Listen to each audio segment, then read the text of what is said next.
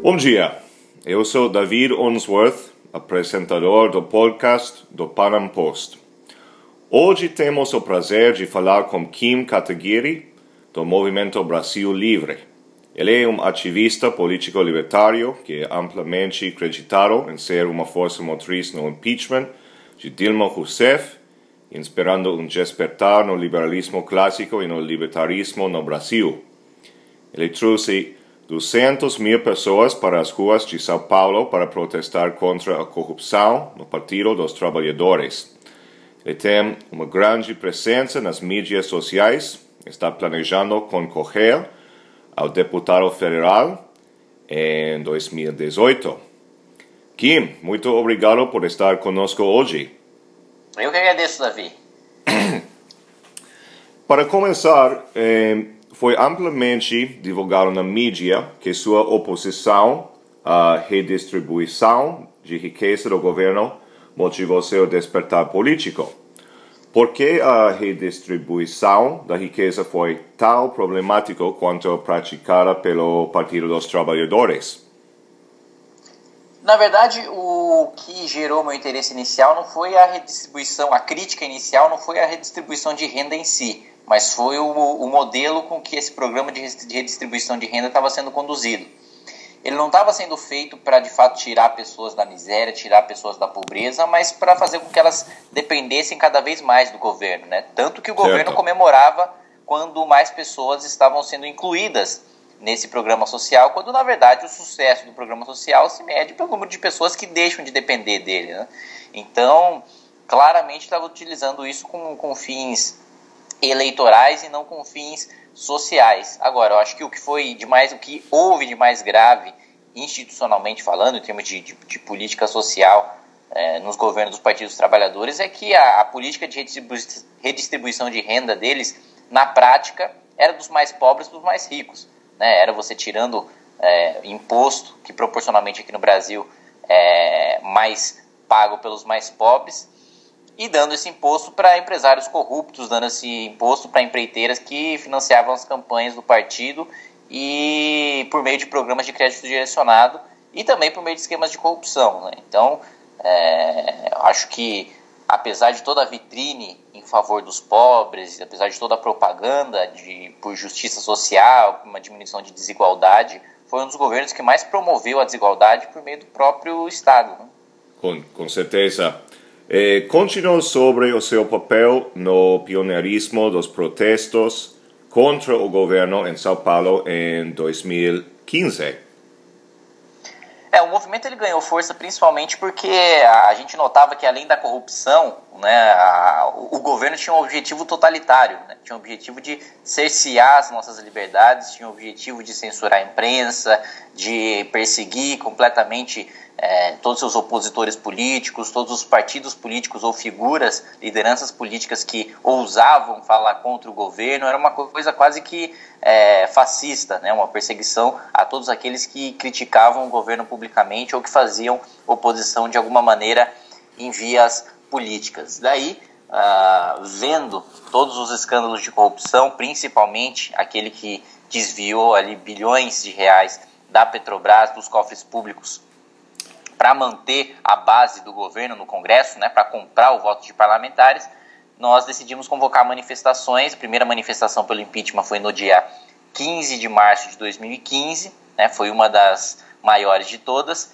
e a partir dela a gente começou a criticar também a própria oposição, né, os próprios partidos que iam contra o governo, porque eles não estavam defendendo impeachment.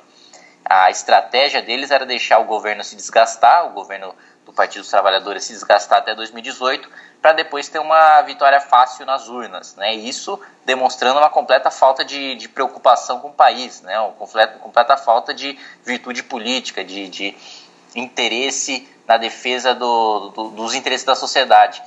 E a partir dessas, dessa primeira manifestação, a gente organizou outra, dia 12 de abril, também pressionando pelo impeachment, mas ainda assim a gente não teve o impacto que a gente queria. Né? O governo ainda resistia e a oposição também não apoiava. E aí eu acho que a gente tomou o, o, protagonismo do impeachment com uma ação que foi a mais drástica de todas, digamos assim, que foi fazer uma marcha, fazer uma caminhada de São Paulo até Brasília, até a capital, que durou ali 33 dias, foi a distância de mais de mil quilômetros, para protocolar o pedido de impeachment. Né? E a eu, partir eu li daí, sobre isso. E a partir daí a gente conseguiu uh, o apoio da oposição e conseguiu começar a virar o jogo. Né? Ótimo. Como, como o movimento Brasil Livre se tornou tão popular em um país que tem é, altos níveis de intervenção do Estado na economia no mundo? Eu acho que justamente por causa disso, né? tinha uma esperança muito grande, né? A gente teve uma ditadura militar de, de, de 64 até 85, é, uma ditadura que fez com que tudo que tivesse relacionado à direita, a liberalismo, a conservadorismo fosse associado ao autoritarismo, à tortura. Né? E teve uma, uma expectativa muito grande é, na tomada de poder da esquerda, no projeto de poder da esquerda, na figura do, do ex-presidente Lula. Né? Quando ele venceu a eleição em 2002, é, foi um marco na história do nosso país, né? teve um, digamos assim, um choque por ser um operário assumindo a presidência da República e tinha uma, ele trazia uma esperança muito grande, né? tinha um discurso contra a corrupção, tinha um discurso de inclusão social, só que depois de mais de uma década no poder, esse partido demonstrou ser pior até do que a gente tinha antes, né? além de absolutamente corrupto, ele institucionalmente é, enviava, enviou dinheiro para os mais ricos, tirando o dinheiro dos mais pobres que eles diziam defender. Né? Acabaram utilizando o governo para aumentar a, a, desigualdade social, fazendo justamente o contrário daquilo que eles defendiam.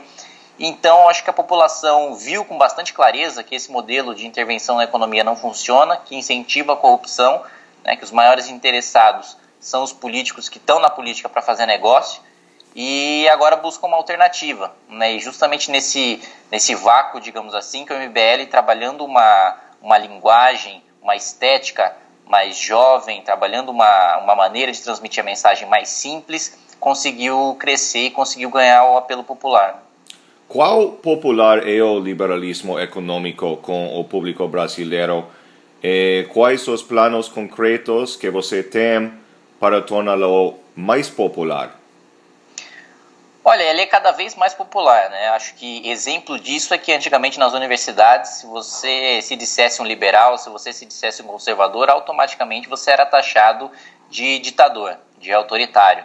Né? Hoje em dia isso não acontece mais. Hoje em dia existe até é, uma vergonha em si de admitir, em se admitir de esquerda, porque a esquerda representou essa última década de governo que só assaltou os cofres públicos, que só fez mal ao país. Hoje a gente tem uma influência muito grande, principalmente nas redes, né? Semanalmente nossa página no Facebook alcança 40 milhões de pessoas e são 40 milhões de pessoas que não só combatem é, a corrupção, que não só combatem os partidos que tomaram o poder nos últimos anos no Brasil, mas também combatem o que permitiu que eles pudessem levar em frente, que eles pudessem executar é, escândalos de corrupção tão grandes, né, que é justamente a intervenção estatal na economia, que são justamente as regulações, a burocracia, as empresas estatais, tanto que a, a nossa perspectiva, a nossa, uh, o nosso anseio para o ano que vem, e a gente acha isso muito possível, é que uh, a gente consiga eleger um presidente que esteja alinhado uh, em certo nível, né, pelo menos num nível que a gente nunca viu antes na nossa história, com o liberalismo econômico. Você decidiu se você estará concorrendo com as democratas ou PSL nas eleições de 2018? Ainda não, ainda não. Ainda tanto eu como o MBL estamos esperando formar ali melhor o, o cenário tanto para as eleições da presidência da República como para os governos estaduais. Né? Quais serão as suas principais eh, posições enquanto você faz campanha para deputado federal? Acho que a principal posição é acabar com privilégios, né? Você acabar com toda essa, essa, essa burocracia e essa espécie de eh, classe elevada que existe na sociedade brasileira, que é a elite do funcionalismo público. Né? Recentemente a gente expôs ali os rendimentos, né, o salário de, de aposentadoria de juízes inativos, né, de juízes que não trabalham mais e que estão ali ainda estão lá na, na, folha de pagamento dos tribunais e a grande maioria deles chega a receber 200 mil reais por mês. Né? Isso num país em que a média salarial, né, em que a população Oito... raramente recebe mais 800 reais, né? Isso, exatamente. 800, exatamente. 900 reais é um uh, sueldo mínimo. É, por que você está apoiando João Doria, atual prefeito de São Paulo, para a presidência em 2018?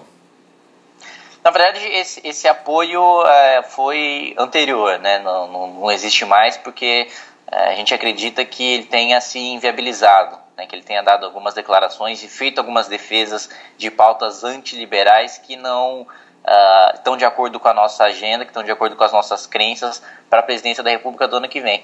Então, a nossa expectativa ali é que com a competição, que vai ser bastante acirrada, né, porque acabou a polarização entre os dois maiores partidos aqui do Brasil, no Partido dos Trabalhadores e o PSDB, uh, ah, muitos candidatos vão surgir e não tenho a menor dúvida de que um candidato ali de centro-direita, um candidato liberal, vai ganhar espaço e surgindo esse candidato a gente pretende apoiá-lo. Eh, Ron e Han Paul foram ícones no movimento libertário e você citou especificamente Han Paul como uma influência. Por que você acha que alguém como Han Paul foi tão mal nas primárias republicanas contra um candidato como Donald Trump, que parecia, como se fala em inglês, suck up all the oxygen, ou aspirar todo o oxigênio?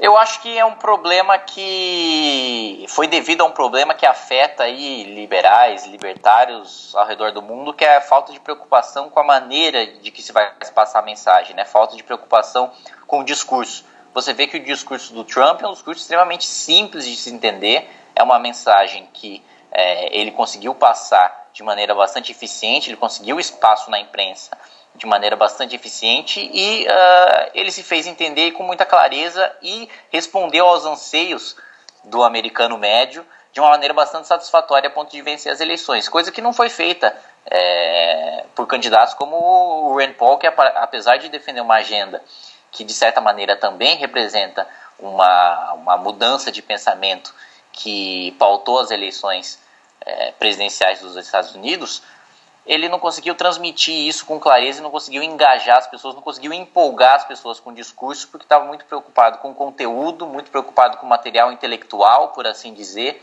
e pouco preocupado em se fazer entender, pouco preocupado em transmitir essa mensagem.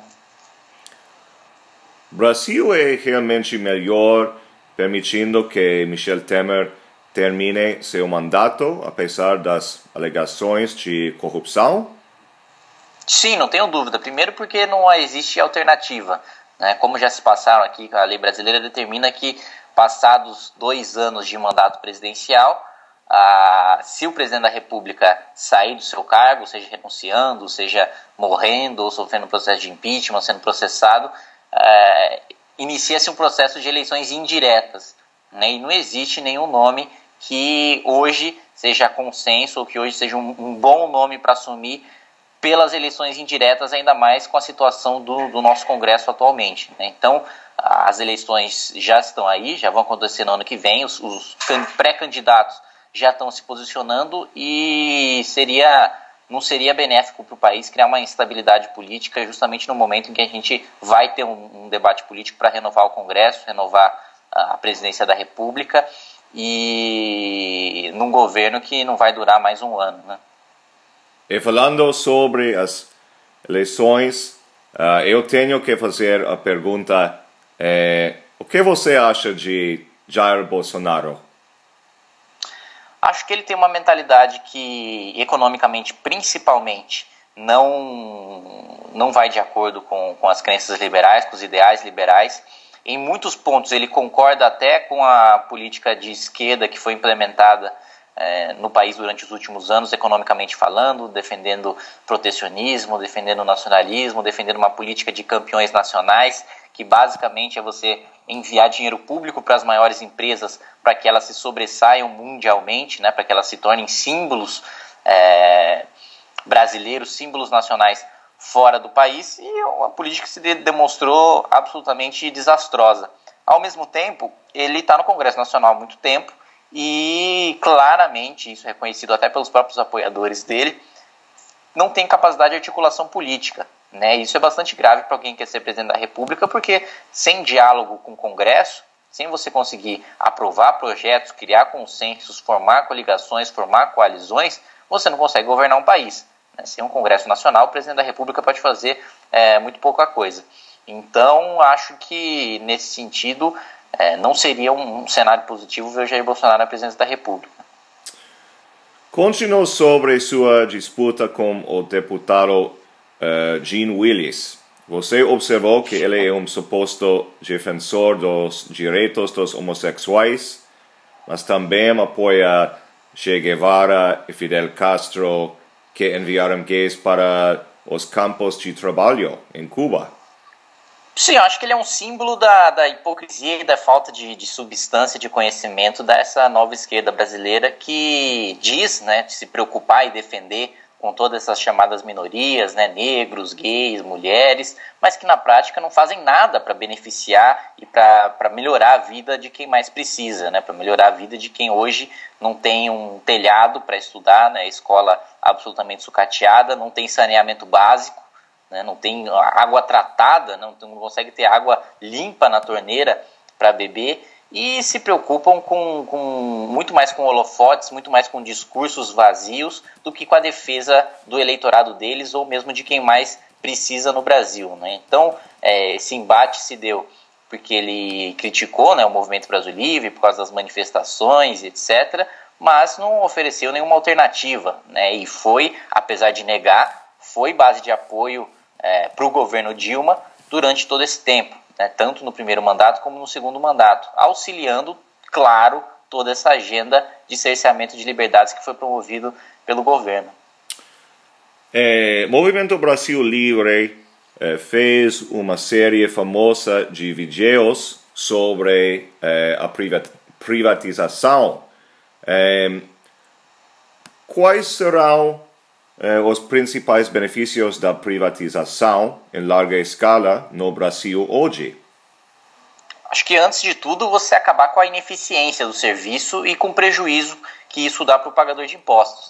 Né? Hoje você tem estatais que têm monopólios e, portanto, não deveriam dar prejuízo, muito pelo contrário, deveriam dar muito lucro, mas que pela burocracia, pela corrupção, pelas indicações políticas que não são nada técnicas, acabam dando prejuízo e esse prejuízo é pago pelos nossos bolsos. Então, o impacto imediato seria ter mais dinheiro para investir em setores em que o Estado realmente deve atuar, como segurança pública, como saúde e educação, e uh, também uma diminuição do poder de políticos corruptos que não teriam mais tantas indicações políticas para fazer, não teriam mais tantas indicações dentro de empresas estatais, de autarquias, para uh, ah, colaborar com governos corruptos. Né? Acho que esse seria o principal impacto e não, vai, não, não, não adianta apenas privatizar, né? Você também tem que abrir o mercado para permitir que outras empresas forneçam esse serviço e acho que o, o, nosso maior símbolo de atraso é a Petrobras, né? Que é uma empresa que está num país que possui reservas petrolíferas gigantescas que têm um potencial de exploração muito grande, mas que não tem capacidade de explorar justamente por causa da falta de eficiência e por isso hoje a gente paga uma das gasolinas mais caras do mundo. Com certeza. Conversamos hoje com Kim Kataguiri, do Movimento Brasil Livre, e também candidato para eh, deputado federal. Eh, Kim, muito obrigado por estar conosco hoje. Eh, foi um prazer. Eu que agradeço. Forte abraço aí, obrigado pelo convite, bom trabalho. Até logo. Até mais.